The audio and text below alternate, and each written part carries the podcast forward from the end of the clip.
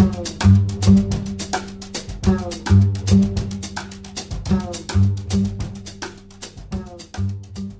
Olá, pessoas! Hoje eu vim com um livro maravilhoso, A Vida Invisível de Eurídice Guzmão, da escritora Marta Batalha. Um livro impecável, narrativa impecável. Eu fiquei encantada, espantada com a qualidade dessa escrita, desse texto. Texto bom, bem escrito. Mas a narrativa também é muito triste ao mesmo tempo. Mas antes de falar do romance, eu quero falar um pouco sobre a Marta Batalha, que é uma escritora pernambucana. Ela nasceu em 1973 e é muito curioso porque ela, ela cresceu no Rio de Janeiro, se formou em jornalismo, depois ela fez mestrado em literatura e entrou no caminho das letras, né? Foi escrever obras, foi escrever livros literários. Mas o que é interessante? Essa obra aqui, se você ainda não leu, é, você já deve ter ouvido falar ou ainda vai ouvir falar porque tem uma adaptação cinematográfica praticamente do mesmo ano, um ano depois, praticamente, da publicação desse romance. E é muito curioso porque essa obra hoje ela é sucesso de crítica, tem sido muito aclamada, mas mas ela enfrentou algumas dificuldades. A Marta Batalha teve que ficar com essa obra guardada na gaveta por um tempo. Mostrava para as editoras, mostrava para o pessoal e logo de cara o povo não aceitava, já negava, não via futuro nisso. Os direitos autorais acabaram sendo vendidos para o cinema e essa obra circulou nos países de fora, foi traduzida para outros idiomas antes de de fato ser devidamente publicada e reconhecida no Brasil. Então a gente tem um problema e uma questão a ser discutida, a ser pensada. A crítica brasileira, o mercado mercado brasileiro não conseguir, não está conseguindo reconhecer as suas grandes escritoras, porque a Marta Batalha precisou ficar ganhar visibilidade no cinema e lá fora primeiro para que o Brasil, para que editoras no Brasil dessem alguma atenção para essa obra. E é uma grande obra. A Vida Invisível de Eurídice Guzmán foi publicado no ano de 2016. É como eu falei, os direitos autorais da obra foram vendidos para o cinema. Acabou sendo uma obra, um filme adaptado pelo Kairin Ainus, um diretor muito importante, muito relevante para a história do cinema brasileiro. Então, já faço aqui outro um parêntese importante. Se você é daquelas pessoas que acham que o Brasil não tem cinema bom, só aquelas porqueiras que não prestam, né? Que há muito apelativa e não sei mais o que, é, vai dar uma conferida aí nos filmes desse cineasta, né? Cinemas Aspirinas e Urubus, É o Céu de Sueli e A Vida Invisível de Eurídice Guzmão. Um belíssimo filme, muito tocante, delicado, de grande sensibilidade, mas tem suas diferenças em relação à obra. Lógico, lógico, né, gente? Isso tem que acontecer mesmo porque são linguagens artísticas diferentes. Quando acontece a adaptação de uma obra literária para o cinema, a gente tem um processo de tradução. E a tradução vai alterar alguns aspectos, alguns elementos, alguns traços de estilo mesmo, né? E o próprio cineasta, o próprio diretor também impregnou camadas da sua percepção de mundo, né? O retrato que ele vai fazer dessas personagens estão conectadas com a realidade dentro dessa obra no filme dele. O enredo dessa obra gira em torno da vida da protagonista, mas também da irmã dela, Guida. São duas mulheres, são duas irmãs, que lidam de modos diferentes, de maneiras diferentes, às violências, algumas violências mais escandalosas, mais explícitas, outras violências mais veladas, mais silenciosas, mas que lidam de diferentes maneiras com essas violências perpetradas, impostas pelo patriarcado à vida dessas mulheres. É uma obra que se passa no Rio de Janeiro, por volta dos anos 40, né, e vai percorrendo dos 40, 50, 60. Menciona alguns acontecimentos acontecimentos históricos importantes, como a epidemia de varíola que teve no Brasil no início do século XX, como a ditadura militar, os efeitos, os resultados do movimento modernista, porque a menção a figuras históricas, uma das figuras históricas importantes mencionadas aqui é o Heitor Villa-Lobos, né, o músico, compositor, que ofereceu a oportunidade para a personagem protagonista, para Eurídice, estudar na escola dele, estudar com ele, mas os pais, que são portugueses, né, eram portugueses, não acreditavam que uma mulher tivesse que seguir esse tipo de percurso, esse tipo de caminho. A vida da mulher se resumia em encontrar um bom casamento, se casar, ter filhos e ter sua própria casa. Esse é o enredo da vida de uma mulher, né? O máximo de emoção que uma mulher poderia ter naquela época. E aí, por conta disso, inclusive, desses elementos que eu mencionei, é que a gente tem uma mescla entre ficção e realidade. É uma tendência mesmo da, da narrativa contemporânea, né? A literatura contemporânea problematiza muito essa questão, né? Ela mostra muito claramente pra gente que essa suposta linha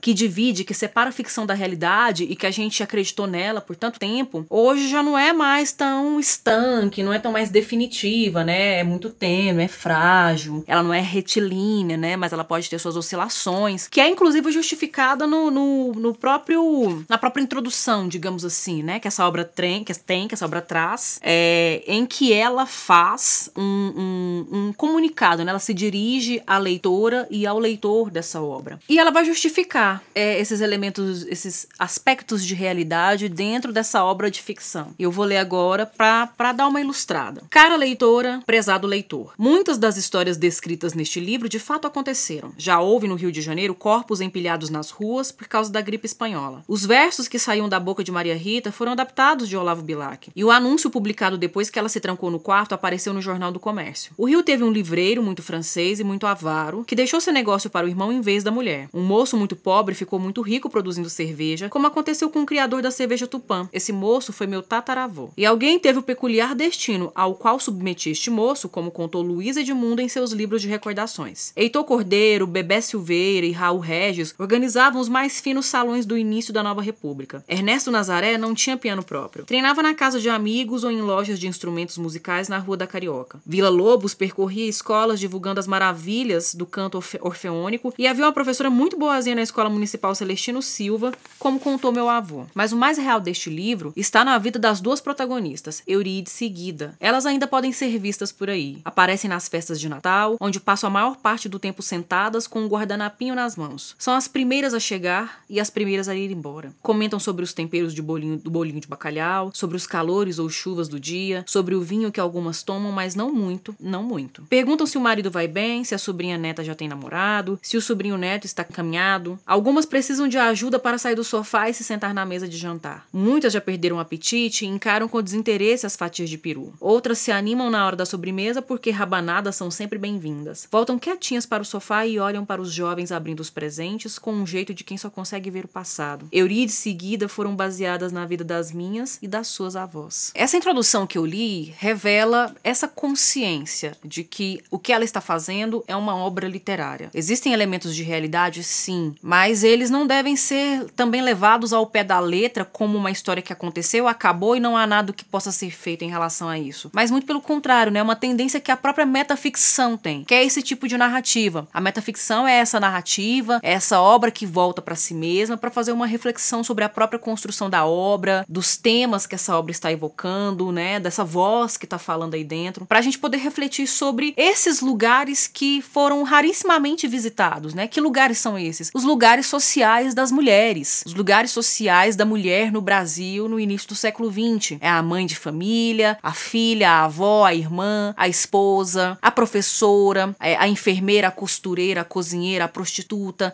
a mãe solo, a mãe que tem dois filhos por imposição do marido, a mulher que é colocada na parede por algumas questões que o marido não acredita, mesmo ela falando a verdade, defendendo a verdade veementemente. Então nós temos aqui nessas figuras femininas algo muito próximo de mulheres das nossas famílias, né? Mulheres mais velhas, as nossas avós, as nossas tias, nossas tias avós, às vezes até as nossas próprias mães, né, que estão mais próximas da gente no tempo, passaram por situações semelhantes às que são narradas aqui. E são situações muito tristes, muito tristes, e a sutileza dessas violências, a sutileza dessas tristezas é que é muito espantoso, porque a narrativa ela meio que flerta também com o cômico, né? Há uma ironia, há uma dose de sarcasmo muito forte, muito pesada em determinados momentos, que dá uma velocidade à obra muito mais pertinente ao universo do conto, mas a gente tem aqui um romance. E, e essa velocidade, muitas vezes, vai trazer elementos que, ao mesmo tempo que nos espanta pela brutalidade e pela violência, também nos surpreende pelo modo como surge, havendo essa quebra de expectativa que muitas vezes provoca um riso incômodo, né? um riso nervoso diante de certos, certos momentos que ela vai narrar aqui. Como, por exemplo, o fato de Eurídice ter casado com Antenor e na noite de núpcias, é, quando ele vai tirar a virgindade da esposa, ele, o ímen dela não sangra. E o fato do ímen dela não sangrar é um desespero absoluto para ele, que ele fala que ela já tinha se entregado a outro homem, que ela era suja, que ela era impura, que ela era uma vagabunda. E ele usa essa palavra, inclusive, para se referir a ela. E aí isso acaba virando uma espécie de ritual na vida desse casal, né? É, toda, toda vez que ele chega do trabalho, que ele chega mais assim, surtado da cabeça, ele quer descontar esses surtos dele na Eurídice. Aí ele toma as suas doses de uísque e nessa de ficar um pouco mais ébrio, né, de subir um pouco mais a cabeça, ele começa a acusá-la. Lembra daquela noite, né? Quem é o cara? E ela de pés juntos jurando para ele que foi só dele, que só esteve com ele. E isso fica tão constante e comum que vira uma espécie mesmo de, de rotina na vida do casal e ela nem sofre mais tanto por isso. Nos primeiros ataques dele, ela ficava toda nervosa, né, envergonhada, humilhada, mas aí chega um determinado momento assim que ela já espera, é de praxe para ela, e ela eh, se diverte e espera, consegue até contabilizar, né? Ah, falta tantos minutos para acabar o ataque do antenor. Então a comicidade passa por aí, né, que é uma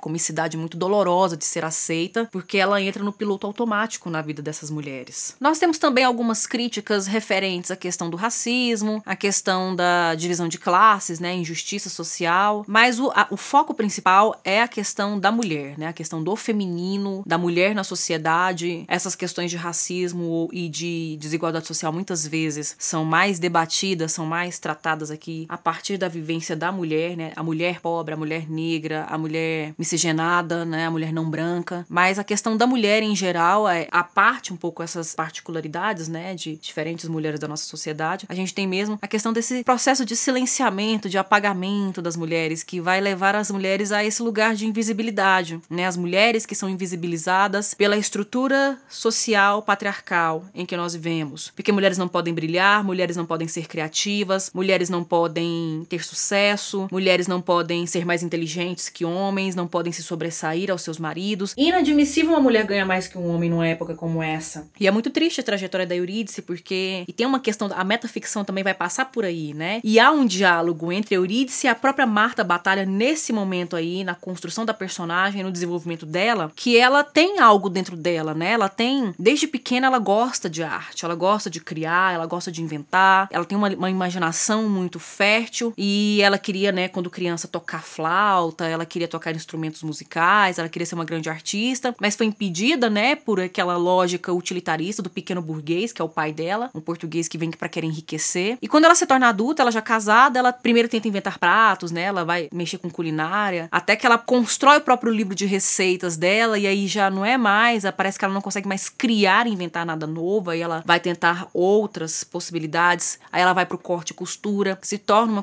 costureira de mão cheia, né? Uma, uma mulher que tem a capacidade mesmo de fazer os mais belos vestidos da Tijuca, né, que é o bairro onde ela mora nesse momento. Quando é descoberta pelo Antenor, ele massacra, massacra Eurídice. Como assim? Né? Você quer fazer o quê? Há um diálogo, o diálogo entre eles é dolorosíssimo. E até que ela começa a ler os livros que estão na biblioteca da casa dela, né, nas estantes da casa dela, e ela descobre o lugar dela na literatura, na escrita, que inclusive é uma atividade silenciosa, de um certo recolhimento e que ela pode fazer de forma escondida do Antenor ou permitir que o Antenor faça vista grossa para isso, sem ferir a masculinidade dele diante da sociedade e sem que ele tenha que impedi-la de fazer tudo isso. Então, a gente tem mesmo uma reflexão literária sobre o papel da literatura como ferramenta mesmo nas mãos de mulheres que foram invisibilizadas, que a literatura não deve mais ser essa ferramenta de que concentra poder e mantém poder nas mãos de um grupo privilegiado, mas que essas vozes que jamais foram ouvidas e esses lugares que ainda não tinham sido visitados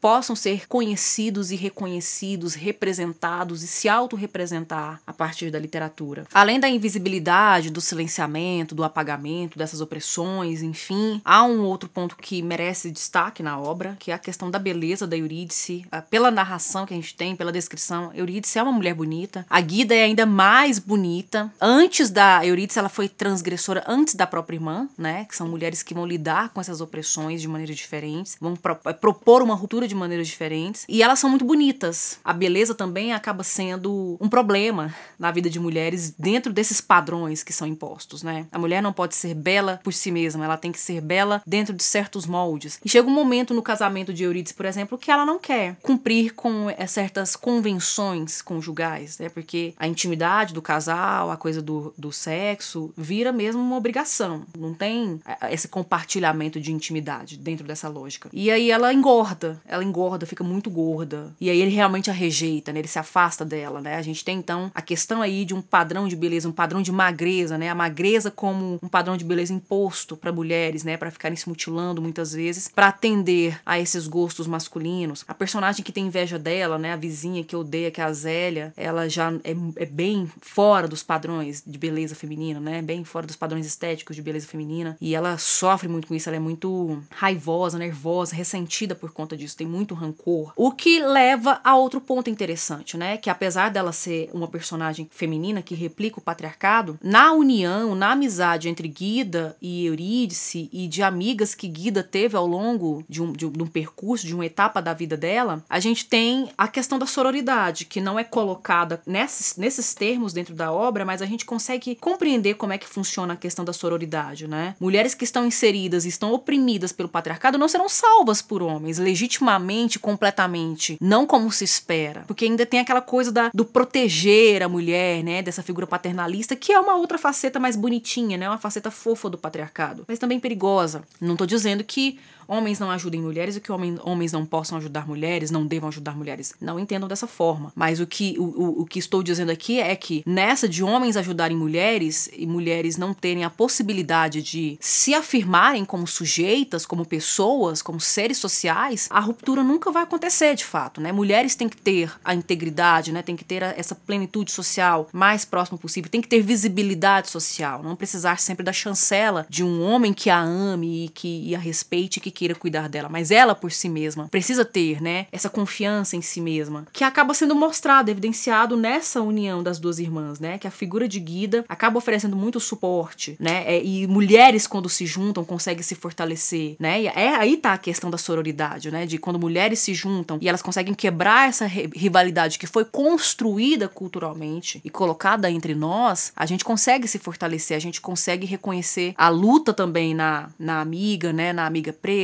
na amiga trans, na amiga LGBT, e a gente percebe que existem lutas particulares e existe um ponto de intersecção que nos une aí e que a gente precisa. Juntas nós somos fortes, né? Juntas conseguimos resistir e realmente desconstruir, questionar e resistir a esse sistema de opressão que é muito antigo, gente, que é ali da Idade Média para trás, né? A construção da misoginia é muito antiga, por isso que é tão demorado para quebrar, que é uma coisa que tá muito bem enraizada na nossa sociedade ainda. E para finalizar, não vou ficar falando mais, porque eu quero que vocês tenham também, né, a experiência de leitura com a obra, como diz o nosso querido mestre Tim Maia, leia o livro. Também não quero ficar mais falando, entregando partes do enredo, que eu já tô começando a fazer isso, né? Eu gostei tanto dessa obra, que é uma obra que eu ficaria assim, horas a fio falando sobre ela, muito bem escrita. Eu vou ler um diálogo que acontece entre Antenor e Eurídice, que é quando ele descobre que ela tá costurando, ela tá fazendo costura e ele fica indignado. Então eu mato de trabalhar naquele banco para você ter do bom e do melhor e descubro essa feira livre aqui em casa? Mas Antenor, eu também gosto de trabalhar. O seu trabalho é cuidar da casa e das crianças. Mas isso eu já faço, Antenor. Ah, é? Ah, é? E por que você nunca mais me fez os medalhões de peru? Aqueles com aquela coisa marrom por cima. Porque você disse que arrotava muito depois de comer esses bifes. Não me venha com desculpas, Eurídice. Foi o que você disse, Antenor Antenor. Você disse que não queria mais aqueles bifes que de noite não podia comer, nada que tivesse cebola,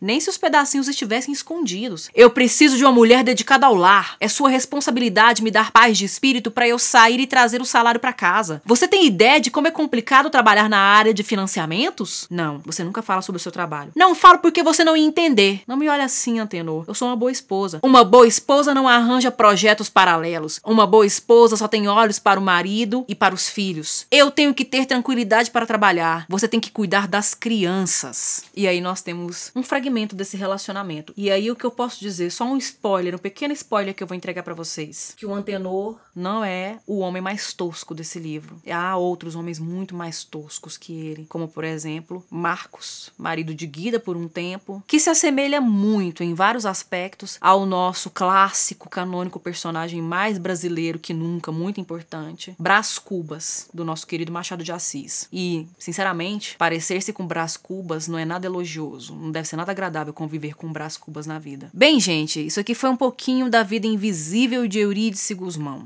uma grande obra. Leia o livro, depois assista ao filme, para até mesmo para perceber as nuances no trabalho dessa, desse tema, né, dessas discussões tão, tão importantes, tão urgentes e ainda tão inesgotadas e inacabadas, né? A gente ainda não conseguiu a solução para todos esses problemas. Por isso que a gente continua falando disso, porque é importante continuar falando disso. Espero que vocês gostem do livro, espero que vocês gostem do filme, espero que vocês gostem desse diálogo que eu propus aqui. Qualquer outra percepção, insight, é, registre nos comentários, né? Eu leio, eu respondo. Eu agradeço muito a audiência ter ficado até aqui, até o fim desse programa e até a próxima.